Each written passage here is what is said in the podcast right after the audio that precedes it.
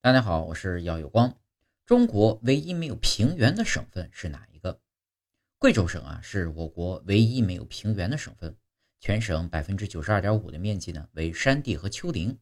在贵州高原的喀斯特地貌上有一百二十六万座山山头上峡谷溪流和溶洞纵横交错素有天无三日晴地无三日平三尺平之说。